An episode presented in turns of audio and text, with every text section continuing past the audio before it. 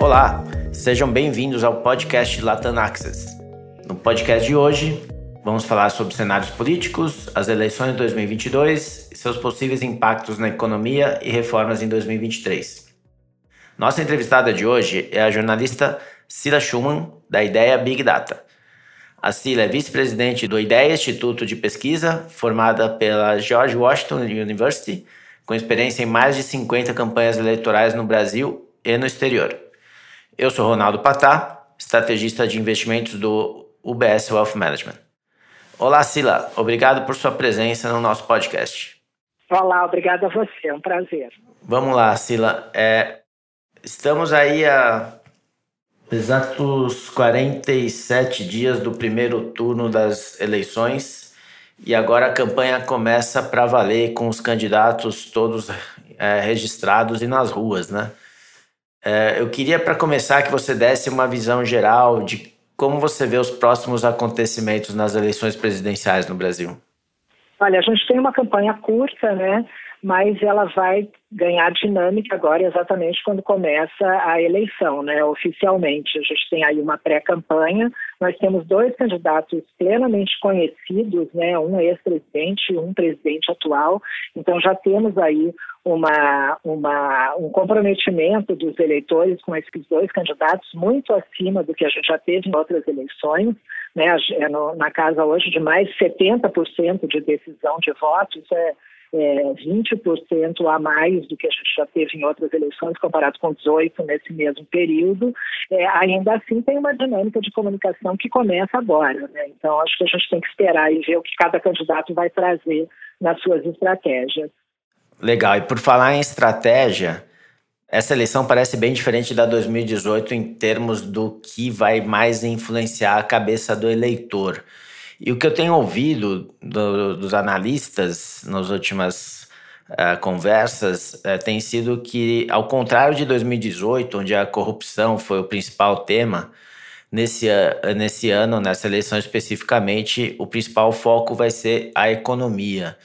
É, você concorda com isso, Sila? E se, se sim, é, como você vê a economia impactando a, a, as opiniões dos eleitores aí nessas próximas semanas? Concordo absolutamente. Inclusive, a economia é é, em geral, a agenda que mais move os eleitores. 2012 foi uma eleição totalmente fora da curva, né? Foi uma eleição após a Lava Jato, que teve muito impacto sobre a população em termos de comunicação, de tudo. É, e ali eu acho que as pessoas queriam muito alguém diferente de tudo que estava aí, né? E aí foi eleito um outsider. É, nessa eleição já não temos mais um outsider, porque o presidente, no momento que vira presidente, é, é passa a ser establishment é, e a gente tem aí, além de tudo, uma inflação como a gente não via é, há muito tempo. Né? Então, a gente tem aí um impacto em preço de alimentos, um impacto é, em muitas áreas. A gente voltou a ter fome no Brasil. Enfim, a gente tem aí uma situação é, econômica. Estou falando aqui da economia real, assim, né? do que as pessoas consideram como economia, né? o que é, bate ali no dia a dia delas e, portanto, elas estão é, atrás de alguém que resolva esse problema. Né? E, e, e, eu acho que esse vai ser o principal assunto da eleição, sem dúvida. Acho que não vai ter espaço para outro tipo de discussão nessa campanha. E nesse sentido, né, falando em economia, pelo menos parece ser mais visível na opinião do eleitor os temas mais comuns, né, como inflação e desemprego seriam esses os dois principais drivers para o eleitor? Se, se, você concorda, né, é, faltando tão pouco tempo, mesmo que a inflação comece a cair agora, ela pode afetar a cabeça do eleitor? É, ou, ou é, a, memória, a memória vai puxar mais para trás com relação aos últimos quatro anos e etc? É, acho que essa é a grande pergunta que você fez, é exatamente isso. Né? Acho que a gente tem que é, a gente está procurando estudar aqui no IDEA exatamente outras eleições é, em que isso ocorreu tão perto, né? É, porque a gente precisa ver, né? Não é só você apertar um botão do eleitor e dizer, ah, agora você está recebendo auxílio, agora você está recebendo tal benefício, ou a inflação é, é, diminuiu e aí o eleitor muda de ideia, né? Não é bem assim que acontece, é, mas a gente está procurando estudar esses fenômenos para saber é, qual é o timing do que vai acontecer daqui para frente, não é? Porque, assim, nos indicadores a gente vê melhora e expectativa de melhora. O problema é quando o sujeito vai no supermercado e ele não consegue é, comprar os produtos que ele comprava antes e nem os produtos que ele comprava é, agora há pouco, né? Então, é, o, o, o eleitor, esse eleitor é, de classe C, de classe D e E, ele está muito pressionado sobre essas questões, né? A gente teve aí uma discussão agora é, do preço do combustível, já vou me adiantar nesse assunto, porque foi uma outra medida do governo, mas essa medida, ela influencia muito mais classes A e B, que usam o carro é, mais diretamente, influenciam diretamente, claro, né? Não estou falando dos impactos que esse tipo de medida tem em outros índices, né? É, aí a gente está é, abrindo mais a discussão. Mas o, o fato em si ele, ele impacta muito mais os eleitores de classe A e B, que a gente tem visto, inclusive, nas nossas últimas pesquisas e nas pesquisas públicas, é que esse eleitor de classe A e B, que já considerava o governo como bom e ótimo, está reconhecendo, sim, essa medida do presidente está é, tá, tá reconhecendo como uma boa medida é, do Bolsonaro. Agora, na questão dos alimentos, é, ainda a gente não vê essa, essa melhora nem de fato e nem de percepção. Então, ainda é uma situação bastante difícil. E veja, inflação é um tema que é, recai é, pela opinião pública, né, na visão da opinião pública, recai diretamente sobre o presidente, diferente de outros temas. Quando você fala, por exemplo, de saúde, de educação, o eleitor pode achar que às vezes é culpa do governador, do prefeito, de outros, de outros, é, né, de outros elementos. Agora, a inflação especificamente, ela recai muito no presidente. Eu até, conversando com o Pércio Arida outro dia, ele até comentou, ele falou, a Revolução Francesa aconteceu por causa disso. Né? É verdade. Então, a gente tem estudos na história que demonstram. Quando falta comida, né? Exatamente. Em outras palavras, é, não basta só os preços pararem de subir, as pessoas têm que conseguir, com a sua renda, comprar o mínimo necessário né, para viver. Né? Então não basta a inflação cair ou parar de subir. Né? O, o, o orçamento tem que caber uh, na renda, né? coisa que seria um passo mais uh, uh, a fundo do que o que aconteceu até agora. Exatamente isso. É, é bem o que você está falando. E em termos de impacto na opinião pública, tem também que o eleitor reconhecer é que isso é um, enfim, que isso é, é, é aconteceu por causa do presidente, né? É, e dá a ele esse voto de confiança, né? Então é, um, é todo um caminho é, mais longo, né, que o eleitor tem que fazer do que só a gente que olha índices, né? Entendi. Bom, é, então já já sabemos aí quais quais seriam os principais drivers, o que pode acontecer nessas próximas poucas semanas para mudar a opinião do eleitor. Mas tem também é, a questão da rejeição, né? principalmente os dois principais candidatos, o presidente Bolsonaro e o ex-presidente Lula, eles têm uma rejeição muito grande.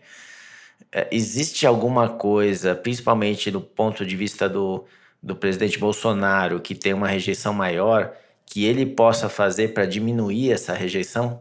Eu acho que a própria campanha dele vai fazer com que ele é, melhore alguns índices, especialmente, né, porque quando a gente olha uma reeleição, ela é o pivô dessa campanha é o presidente Bolsonaro, né? A campanha não é sobre o Lula, a campanha é sobre o Bolsonaro, porque numa reeleição também diferente de 2018, em que a gente não tinha um incumbente, né? Porque o ex-presidente Temer não foi à reeleição, agora a gente tem. Então, os níveis de rejeição do Bolsonaro não são só rejeição pessoal, né? É uma rejeição ao governo, né? Um desapontamento de uma parte do eleitorado com relação ao que foi entregue no governo. Então, o primeiro passo para ele se recuperar é ele melhorar a avaliação de governo dele.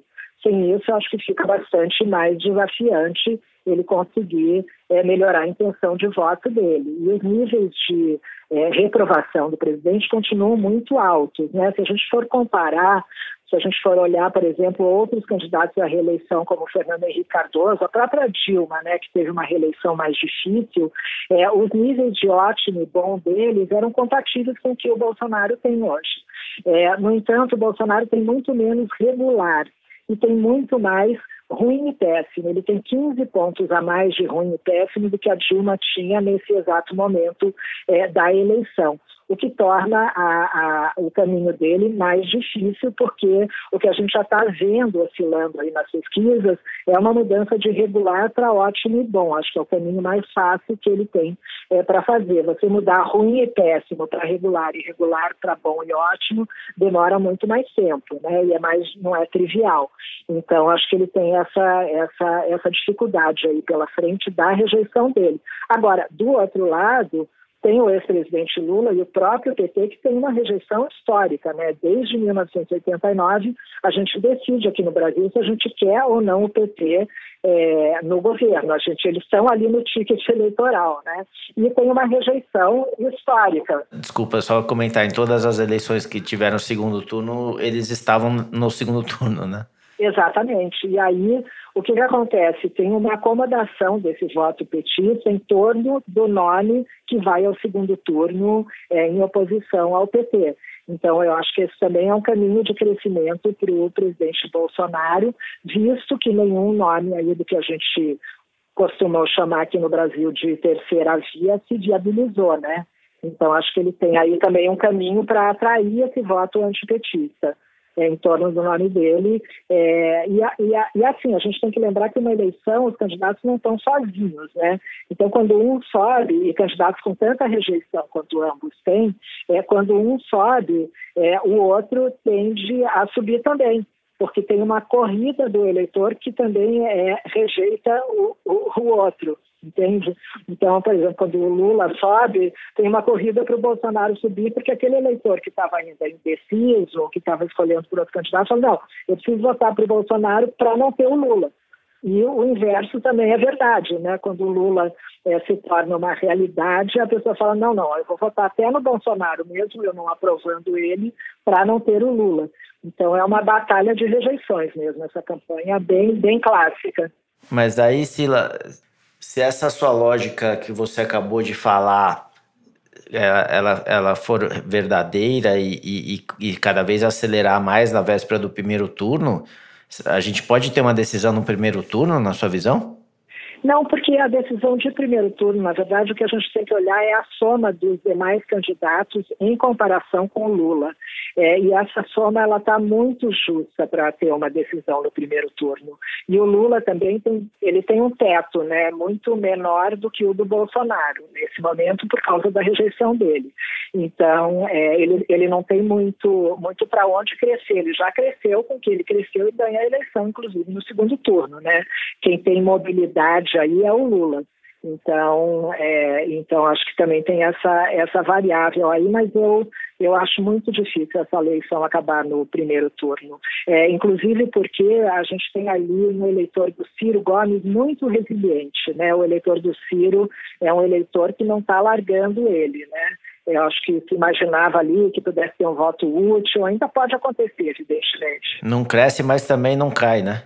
não cai. É um eleitor que está muito firme com o Ciro, né? Então, é, é, é dependeria muito é, desse número que está com o Ciro também, é, a eleição acabar ou não no primeiro turno. E esse eleitor está muito firme. A gente tem feito muita pesquisa qualitativa com esse eleitor, muitos exercícios, e ele está firme ali. Ele não está ali com disposição ainda de, de ainda eu falo porque existe muito esse fenômeno do voto útil ali no final do primeiro turno, né? Aconteceu com o próprio Bolsonaro em 18, aconteceu com a Aécio, enfim, tem acontecido aí, aconteceu até com Alckmin, né? Lá, lá em 2006, né? Esse voto útil do, do eleitor exatamente contra o PT que fala não, eu vou votar no vou levar para o segundo turno o candidato com mais chances de vencer o PT no segundo turno, né? Então, é, a gente tem olhado o eleitor do Ciro para ver se ele é, faria esse movimento oposto, na verdade, né? Vou dar um voto útil para o Lula para acabar no primeiro turno. Mas eu não, não, não acredito nisso, não, nesse momento. Entendi. E com relação à estratégia de, de redes sociais, É, estratégias em geral, né? É, nós temos as redes sociais, nós temos a campanha na TV e agora a gente tem os podcasts, né? Que estão bombando aí é, nas últimas semanas. Os principais candidatos têm usado bastante. Você acha é, que os podcasts são a nova mídia social? Eles vão ser os maiores influenciadores na opinião do eleitor dessa eleição? Ou eles são é, mais uma estratégia, uma, uma estratégia a mais para complementar as tradicionais? Olha, eles estão se mostrando como uma grande novidade mesmo dessa eleição. A questão é saber é, o tanto que os podcasts tem capacidade para furar bolhas, né? Porque a gente vê muito podcasts falando com um público específico, né? Eles são nichados em geral, né? Então você vê ali uma grande audiência, mas que pode estar falando já para convertido. Então, mudança de opinião a partir de podcasts eu acho bastante ousado se falar. Mas é uma novidade, é um jeito de falar com o público mais jovem, com o público mais antenado. O Bolsonaro está usando isso é, muito direito, né? Ele tem essa capacidade, ele sabe quais ir, ele sabe lidar com essas mídias, né? Ele aprendeu a lidar com isso é, muito direito, ele tem muito mais facilidade nesse campo das redes sociais do que tem o ex-presidente Lula, né? Não dá para se negar isso, né? Ele, ele, ele sabe aproveitar essas oportunidades. A questão vai ser é, saber exatamente isso, né? Que, que, possibilidade que um veículo como esse, uma ferramenta como essa,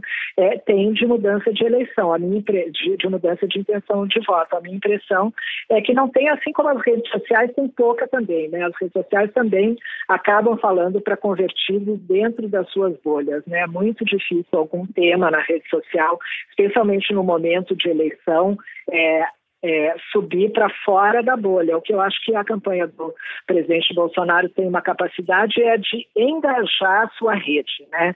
É, eu acho que eles têm essa, essa, essa capacidade mesmo, que eu acho que a gente é, não, vai, vai ter uma altura que a gente não vai comparar mais o número de seguidores, né? Porque é natural é, que os candidatos que vão ter tanta exposição e que tem tanto voto, eles têm um número de seguidores compatível. Eu acho que a questão é saber quem é que vai conseguir engajar melhor é, os, seus, os seus eleitores ali na rede social e conseguir também furar a bolha. Eu diria que, é, em termos de importância e de rede social, muito se discute, ah, mas a televisão não tem importância, né? Acho que tem muito uma tese que se discute ali por causa, especialmente, do Alckmin na última eleição, né? Que tinha o maior é, horário eleitoral e acabou é, tendo seu pior resultado, né, o PSDB teve seu pior resultado ali, é, mas acho que foi ali uma circunstância muito específica. Né? A primeira era exatamente o eleitorado estar tá à procura de um outsider e o Alckmin tinha tudo menos ser um outsider. Né? É, a segunda foi a própria facada, né, que deu ao Bolsonaro uma exposição de televisão, de mídia muito maior do que qualquer programa eleitoral, né? Ele ficou, né?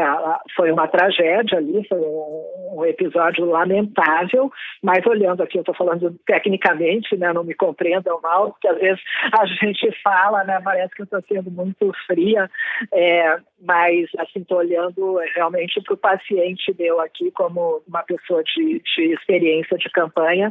Ali ele teve uma exposição muito grande, então e o, o próprio Alckmin precisou parar de fazer a campanha né, pela dimensão ali do fato. A gente não tem esses fatos em campanhas brasileiras, a gente tem em outros países, né, inclusive da América Latina, México, etc., a gente tem muitos fatos é, de violência em campanha. Aqui no Brasil a gente não tem. Então foi, um, né, foi uma, uma questão que é, deixou todo mundo muito é, chocado, enfim, todo mundo parou de fazer campanha naquele momento. Então, eu, enfim, tudo isso para dizer que eu acho sim que a televisão é, e o rádio tem uma importância grande é, na comunicação dos candidatos e a gente vai poder ver isso a partir da próxima semana. Agora, é evidente que o rádio e a televisão hoje eles não são dissociados da rede social, porque as pessoas veem televisão hoje com o celular na mão, né?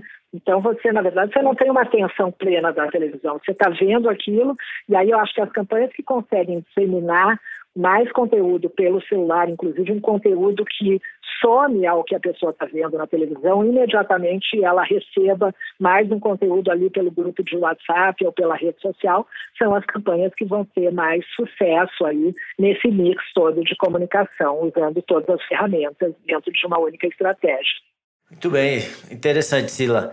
É, muito, muitas variáveis é, novas interagindo de um jeito diferente, uma campanha muito diferente. Mas então, é, considerando tudo isso que a gente conversou, eu queria é, ouvir sua opinião, trocando em miúdos. É, qual é a sua visão é, para esta eleição? Qual, qual vai ser o, a sua melhor aposta do que é mais provável acontecer? Assim, vai ser uma eleição competitiva ou não? O Lula, Lula já ganhou ou não? É, qual a dinâmica nessa, nesse, nessa reta final, na sua visão? E se você quiser falar qual que é a sua principal, uh, seu cenário mais provável, uh, também seria interessante. É um começo de corrida, né? Uma corrida muito rápida, né? Mas é, é uma corrida de poucos metros, mas ela está só começando. Então acho que ainda tem uma dinâmica de campanha para acontecer. O incumbente, que é o presidente Bolsonaro, ele sempre cresce tradicionalmente, historicamente nas campanhas, porque ele tem a chance de mostrar o que ele fez, né? é, especialmente no caso do presidente Bolsonaro, que, é, né, que a comunicação dele é, talvez não tenha sido é, tão é, clara com relação a essas questões. Ele vai poder usar agora todos os meios de comunicação de uma forma estratégica para fazer isso, é, mas ele é um candidato exatamente com um nível de popularidade baixo, com uma aprovação baixa de governo. Então, um esforço que ele teria que fazer para melhorar essa imagem através da comunicação é muito grande e temos pouco tempo. A campanha é muito curta, né? A gente tem uma campanha aí de 45 dias apenas, é muito pouco. Do lado do, do, do ex-presidente Lula, eu acho que ele tem uma campanha de execução bastante óbvia ali, que é uma campanha de bater né, no, no atual governo, bater quando eu quero, né, quando eu falo é, criticar né, o atual governo, e no caso dele, como já foi presidente, relembrar o que ele fez, né? Então, contar que a vida era melhor na época dele do que tem agora. E aí, quando você fala de uma é, aposta, eu não gosto muito de apostar porque depois a gente é cobrado, inclusive, né? Mas eu diria que, né, falar, ah, ela falou ali. Mas assim, se eu for olhar por tudo que eu conheço, por tudo que eu vejo, por toda a experiência que eu tenho, por tudo que eu estou estudando desse ciclo eleitoral, é, eu diria que a probabilidade do presidente Lula vencer no segundo turno por uma margem apertada é maior hoje do que qualquer outro cenário que ele esteja enxergando. Uhum. E essa margem apertada, na sua visão, é o que, mais ou menos? Ah, cinco pontos é uma margem apertada, de fato, assim, mais ou menos como Dilma ali, né? Em termos de votos válidos, né? Isso, exatamente. Eu não vejo o, o ex-presidente Lula vencendo por uma margem muito alta, né? Pode o presidente Bolsonaro vencer? Pode. Acho que vai ser uma eleição apertada. Mas, assim, pelo que eu vejo hoje, dentro da minha experiência de olhar governos, né? E a gente estuda muito aqui é, eleições estaduais no Brasil, reeleição de governadores, a gente estuda outros países, é, mas mesmo aqui no Brasil, o nível de reeleição quando o, o, presidente tem menos de 50% de aprovação, é muito difícil. É, é, né, a gente não vê esses casos. Então, hoje, eu diria para você que a probabilidade maior está com uma vitória do ex-presidente Lula por uma margem pequena. Nós temos a campanha ainda, né? Campanha, campanha. Sim, tudo pode acontecer. Não, interessante, obrigado pela, pela opinião. É, a gente sabe que é a foto, não é o filme, né? Ainda uh, novos capítulos vão vir a cada dia agora. É, aliás, é, é, Sila, eu sei que não é a sua especialidade, mas se você puder ou quiser dar uma opinião é, você vê grandes mudanças na economia, em termos de economia barra reformas, no caso do presidente Lula, ex-presidente Lula ser eleito? Olha, eu não vejo é, um governo de reformas em nenhum dos casos, né? Eu vejo um governo, é, um governo é, dominado aí pelo centrão, né? Se, é, se eu puder fazer uma aposta aqui, eu digo para você que o centrão já venceu as eleições.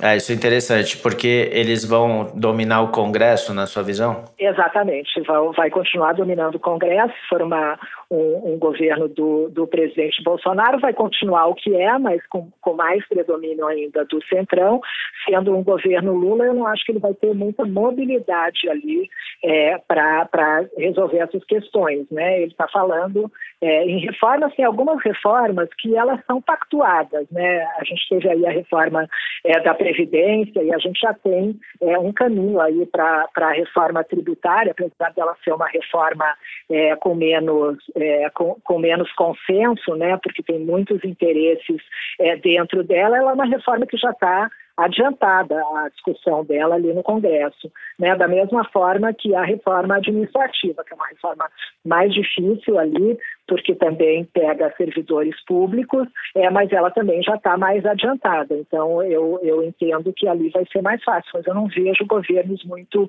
reformistas. Eu vejo muito mais é, o ex-presidente Lula é, fazendo um governo com assim resolvendo algumas questões é, que que, que ele julga que foram retrocessos aí no governo Bolsonaro, né? seja na área de meio ambiente, na área de educação, em alguma área aí de, é, de costumes, né? Agora na área econômica, o ex-presidente Lula não está acenando com nada, né? E eu a minha convicção é de que ele não acenará, né?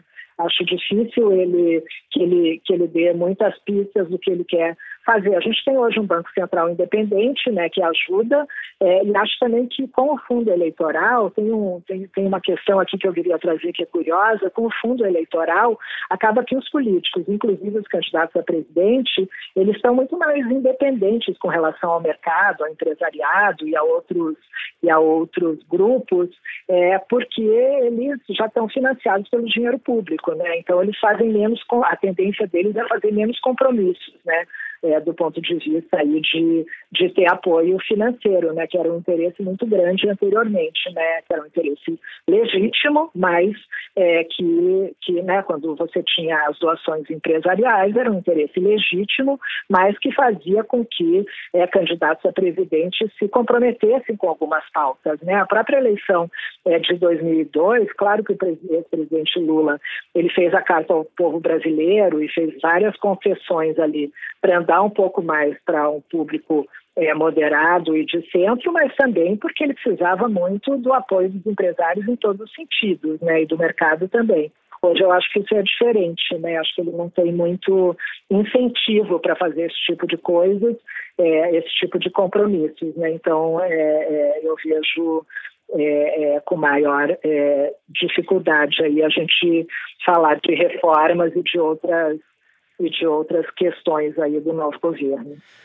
Ou seja, a única certeza que nós temos para o ano que vem é que nós temos que ter expectativas baixas é, com relação ao próximo governo, independente de quem venha a ser eleito, é, em termos de reformas né, especificamente, certo? É, eu acho que sim. Acho que não temos as expectativas que a gente tinha em 18, por exemplo, né, quando o tema das reformas foi bastante discutido, né, o Bolsonaro se comprometeu com o Paulo Guedes, é, em cima das reformas, tudo isso. Né? Eu não vejo essa discussão acontecendo. Aliás, eu não vejo pouca discussão acontecendo nessa campanha. Né? Acho que vai ser uma campanha de pouquíssimo debate, né? uma campanha muito mais de embate do que de debate. Né? É, os candidatos têm incentivo, de fato, para conversarem e se comprometerem a respeito de pautas que não lhes interessa, né?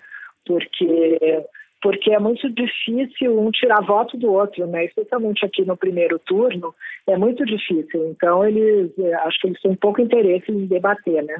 Vamos ver, parece que o presidente, o ex-presidente Lula topou e é um debate aí é, que vai acontecer dia 28 de agosto na Band. É um, é um é, acho que a TV Cultura, o UOL, é um pool aí de emissoras. O presidente Bolsonaro ainda não falou nada sobre participar de debates. Não, é interessante porque essa realmente, se tiver um debate, vai ser muito bom, porque até agora os únicos a debater é, propostas mais concretas têm sido os governadores, né? Os presidentes em si é, estão em, em, em, os candidatos a presidente parece que estão numa dimensão mais no, em questões de costumes do que em questões de, de, de mais concretas, né? É, especificamente. Foi muito interessante, Sila. Muito obrigado pela, pelas suas visões. Uh, infelizmente, nosso tempo já esgotou. Uh, a gente não pode fazer um podcast tão longo quanto o dos candidatos a presidente, por enquanto. Cinco horas falando, né? um dia, quem sabe, a gente chega lá. Nossa entrevistada de hoje foi a jornalista Sila Schumann, da Ideia Big Data. Muito obrigado de novo, Sila, pela sua participação aqui hoje. Eu queria agradecer a todos pela audiência, dizer que o nosso podcast Latam Access está no Spotify e no, no Apple Podcasts. Se vocês quiserem, por favor, confiram nossos outros episódios lá. E até o nosso próximo episódio e, e até a próxima, Sila. Muito obrigado, foi um prazer enorme falar com você e com a sua audiência.